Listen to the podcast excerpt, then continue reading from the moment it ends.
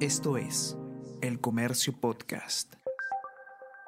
Hola a todos, ¿qué tal? ¿Cómo están? Espero que estén comenzando su semana de manera extraordinaria. Yo soy Ariana Lira y hoy tenemos que hablar sobre los drenajes pluviales de las ciudades del norte. Unas obras que hubieran evitado los estragos del ciclón Yaku en esta parte del país y que sin embargo recién estarían listos en el año 2027. Estamos hablando una década después del niño costero. Vamos a conversar sobre por qué pasó esto, cuál es la historia y mucho más a continuación.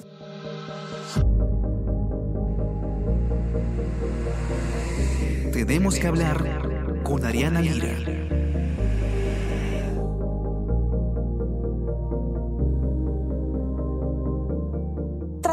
Costero del año 2017, se previeron distintas obras, tanto de prevención como de reconstrucción, justamente para eh, hacer frente a los efectos que había dejado este fenómeno, que todos eh, ya conocemos. Fue devastador para nuestro país. Algunas de las obras de prevención que estaban incluidas dentro de, de este plan son los drenajes pluviales, que son precisamente los eh, sistemas que de haber estado concluidos hubieran evitado eh, las consecuencias terribles que hemos visto en algunas de las principales ciudades del norte del país debido a las intensas lluvias eh, generadas con el ciclón Yaku. Jorge Fallen, periodista de S-Data, ha tenido acceso al avance de ejecución o al estado en realidad de, estas, de estos proyectos ¿no? que fueron concebidos justo luego del Niño Costero y que lamentablemente se encuentran aún en etapa inicial y van a ser eh, culminados probablemente en el 2017, ¿no? Como decíamos, estamos hablando de 10 años después del niño costero. ¿Qué pasó? ¿Por qué ocurre esto? ¿Falta de eficiencia?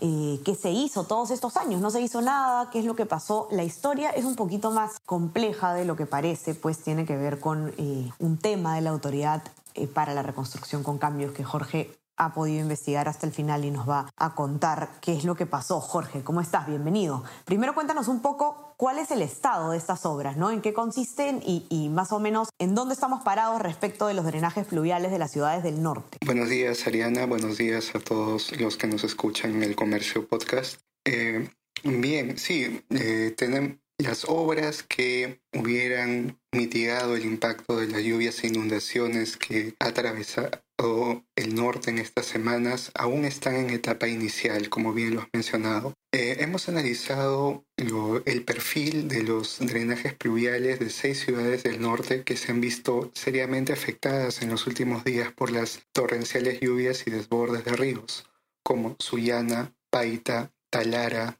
Tumbes, Trujillo y Chiclayo. Estas seis ciudades eh, ya tienen eh, perfiles de obras que han sido declarados viables, ¿no? Es decir, ya superaron la fase de preinversión. Eh, sin embargo, aún están iniciando la fase de ejecución. ¿Qué comprende esta fase? El diseño de los expedientes técnicos eh, y luego ya la concreción física de las obras. Hemos eh, obtenido las fichas de los seis proyectos en el sistema de inversión pública Invierte PE y podemos decir que, bueno, eh, debido a que están recién en la etapa de armado o de diseño de expedientes técnicos, aún la ejecución es menor, ¿no? De los casi 2.900 millones de soles que tienen, o que se prevé puedan costar esas obras, han ejecutado 113, ¿no? Es alrededor del 5% de todo el presupuesto estimado para estas seis obras en los siguientes años. Ahora, viendo bien el calendario... Sí. sí, te interrumpo para hacerte una pregunta, ¿no? ¿Cómo este 4% que se ha ejecutado, desde cuándo empieza a correr, no? Porque uno pensaría como de hecho nosotros cuando empezamos a ver el tema lo pensábamos, que desde el año 2017 se tuvo que ejecutar esto no se hizo. Pero hay otro tema ahí, ¿no? Que es el tema de, eh, regulatorio de, de, de, las capacidades que tenía la autoridad para la reconstrucción con cambios en aquel entonces, porque no siempre fue una entidad que iba a ejecutar. No sé si nos puedes un poco contar qué pasó ahí. Sí, conversando con la exdirectora de la entidad, Amalia Moreno, nos explicaba que digamos, en los tres primeros años de, vigencia de la autoridad, desde el 2007 hasta entrado del 2020, eh, se le dio más prioridad a las obras de la reconstrucción, de rehabilitación de la infraestructura dañada, ¿no? Y no se tenía bien claro qué hacer con los, eh, las soluciones integrales, ¿no? Dentro de las soluciones integrales estaban eh, los ríos, las quebradas y sobre todo los drenajes pluviales. Eh, entre esto también se refleja en el presupuesto inicial que tuvo la reconstrucción con cambios, ¿no? De los cerca de 23 mil millones, 18 mil millones de soles estaban destinados a toda esta etapa de, a todas estas obras de reconstrucción y rehabilitación. Y cerca de 5 mil a lo que eran las soluciones integrales definitivas o el componente preventivo.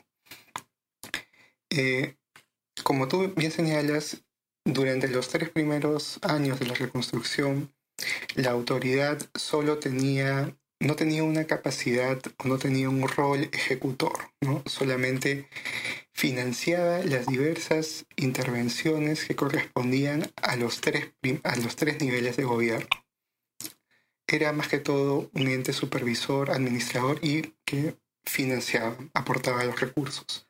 Es decir, la autoridad la, Autoridad para Reconstrucción con Cambios, digamos, antes del 2020, su función era solamente entonces financiar a los gobiernos regionales, eh, al Ministerio de Vivienda, etcétera. Funcionaba prácticamente como un banco, pero no era responsabilidad de la Autoridad eh, para la Reconstrucción con Cambios que se ejecute la obra, digamos. No tenían esa responsabilidad de ejecutar las obras, ¿no? Es a, eh, partir del 2020 cuando la misma autoridad solicita las, las facultades o las oficinas ejecutoras para poder realizar este mm, cambio o para poder concluir de manera satisfactoria las obras empaquetadas en el componente de prevención, ¿no? Y es así como también se firma el acuerdo convenio, el, el acuerdo gobierno-gobierno con el Reino Unido, también el mismo año, para poder empaquetarlas y para poder de alguna manera hacer su ejecución más eficiente, ¿no? según lo que la misma eh, funcionaria o exfuncionaria Moreno nos detalla. Eh, hasta antes de esa fecha eran los gobiernos regionales y los sectores como vivienda y agricultura eh, los que tenían a su cargo la, los estudios de pre los estudios de viabilidad de las obras, ¿no? toda la etapa de la preinversión. Sin embargo, hasta el 2020 no habían avanzado lo suficiente, ¿no? Ni siquiera se había culminado la fase de, preinversión de estas obras que hubieran sido claves para, para eh, contener el avance de los desastres, ¿no? Es a partir del 2020 entonces podemos quizás tomar como esa fecha la verdadera o el verdadero inicio eh, de la fase preventiva, ¿no? de las inversiones en la fase preventiva. Ahora, Jorge, una consulta también. Em, este, digamos, para explicar un poco a los que nos están acompañando desde sus casas, eh, la Autoridad para Reconstrucción con Cambios, cuando asume este rol ya de ejecutar, decide firmar pues, estos convenios de gobierno a gobierno, eh, que es similar, corrígeme si me equivoco, a lo que se realizó para los panamericanos, que de hecho es un caso de éxito, ¿no? que se hace un, contrato con otro gobierno para que el gobierno ejecute y como vimos, las obras de los panamericanos estuvieron listas en tiempo récord, muy buena calidad todo, eh, o casi todo en todo caso. Lo que se ha tratado acá es de replicar ese sistema, ¿cierto? Sí, se ha tratado, o mejor dicho, se está tratando de replicar este sistema eh, ya en los últimos tres años. Eh, nos recuerdan que la misma autoridad, al asumir el rol ejecutor, también asumió los contratos que anteriormente tenían gobiernos regionales y, ministerios para realizar los estudios de preinversión y también al mismo tiempo los estudios eh, o, el diseño de expedientes técnicos, que, son, que es en la fase que actualmente está. ¿no? Eh, y la cooperación técnica es, como tú señalas, la misma, ¿no? La misma clase de contratos o estas formas nuevas de contratación con el apoyo del gobierno del Reino Unido, eh, en donde se está acelerando de alguna manera todo lo que no se pudo avanzar durante los tres primeros años de la autoridad. ¿no? A partir del 2020 se ha, se ha declarado, durante el 2021 se declaró la viabilidad de estos proyectos y luego eh, desde mediados del 2022 hasta febrero del 2023 se han entregado, se han adjudicado los contratos para los diseños de los expedientes técnicos. Ahora, ¿cuál es, digamos, la, el, ¿Cómo se ve de acá a futuro? Ya estamos en este punto. Ya hubo un tema, como decías tú, Jorge, de prioridades. Ahí estuvo quizás el error más grave, priorizar las obras de reconstrucción en lugar de las de prevención. Ya estamos en, la situación en la que recién a partir del 2020 la Autoridad para la Reconstrucción con Cambios dice se acabó, ya no vamos a dejar esto en manos de los gobiernos regionales, ya no vamos a dejar esto en manos de los ministerios, esto lo voy a hacer yo. Yo firmo los contratos con el gobierno británico, etcétera. Ya estamos avanzando, estamos avanzando a buen ritmo, aunque esto se debería haber hecho hace mucho tiempo, evidentemente, pero desde ahora estamos avanzando a buen ritmo. ¿Qué es lo que queda? ¿En cuánto tiempo vamos a tener eh, listos estos drenajes pluviales? Sí, eh, justo una acotación porque eh, desde la autoridad, bueno, la, funcionaria o exfuncionaria Moreno sí reconoce que a nivel de tanto de la autoridad como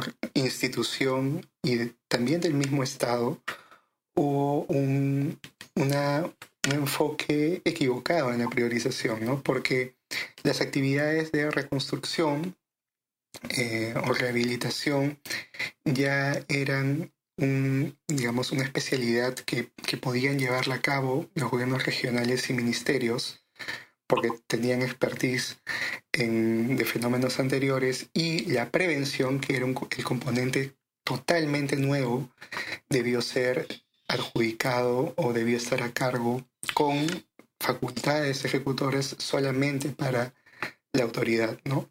Si, si hubiese sido así, digamos que los, las obras ya habrían estado, bueno, habrían tomado hasta este año, quizás el próximo, ¿no? Ya estarían, tendrían un buen componente de avance, ¿no?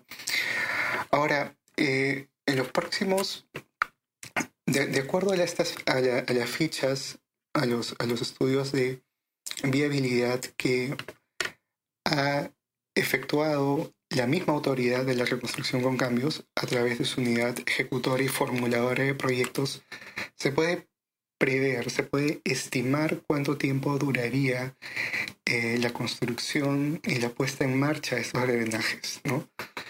Eh, para, para, un mayor detalle, ¿no? Eh, el drenaje pluvial de la ciudad de Sullana estaría listo en, o las obras estarían concluidas en enero del 2027. El de Talara eh, y el de Trujillo en el 2026, eh, al igual que el de Paita y el de Tumbes el de Chiclayo estaría listo o la fase de ejecución culminaría en octubre del 2026, ¿no? Entonces, en promedio, esto nos da un, un tiempo de ejecución de aproximadamente cuatro años más, ¿no? Para que todas estas obras puedan estar listas en servicio de la población y sobre todo eh, ser un componente preventivo importante en las zonas urbanas, ¿no? para evitar los desastres, los aniegos y los desbordes en zonas urbanas. Correcto. Quiero invitarlos a todos los que nos escuchan a que puedan leer este extraordinario informe de Jorge Fallen. Lo pueden encontrar en nuestra web, elcomercio.pe. Ahí van a poder ver a detalle además el estado de cada proyecto, cuáles son los proyectos, cuándo se suscribió el contrato, cuándo se estima que vaya a estar eh, completo y nuevamente toda esta historia que explica por qué recién se empieza a hacer esto en el año 2020. Todos queremos saber qué pasó con estas obras y ahí te lo explicamos claramente para que además también lo puedas compartir a tus amigos y em, estar eh, al día con el tema. Jorge, te mando un abrazo. Gracias por acompañarnos hoy día. Que tengas un excelente día. Igualmente para ti, Ariana. Estamos conversando entonces nuevamente el día miércoles. No se olviden de suscribirse a nuestras plataformas. Estamos en Spotify, en Apple Podcast y suscríbanse también a nuestro WhatsApp, El Comercio Te Informa para recibir lo mejor de nuestro contenido a lo largo del día. Una última invitación para que revisen el especial multimedia que hemos publicado desde ese data en nuestra web. También sobre los 100 días de Dina Boluarte. Ha cumplido la presidenta del Perú un centenar de días en el cargo y te lo explicamos de manera interactiva y sencilla en cifras. Las cifras más importantes, una línea del tiempo, todo lo que tienes que saber sobre eh, los 100 días de Dina Boluarte. Un pequeño spoiler para animarlos a ver el resto. Eh, estamos hablando de uno de los gobiernos eh, que ha tenido mayor inestabilidad ministerial junto a Le Castillo en los últimos 20 años y una presidenta que arranca con la peor aprobación, por lo menos en los últimos 30 años. Los invito también a ver el especial. Dicho eso, ya que tengan una excelente semana y conversamos el miércoles. Chao, chao. Tenemos que hablar con Ariana Lira.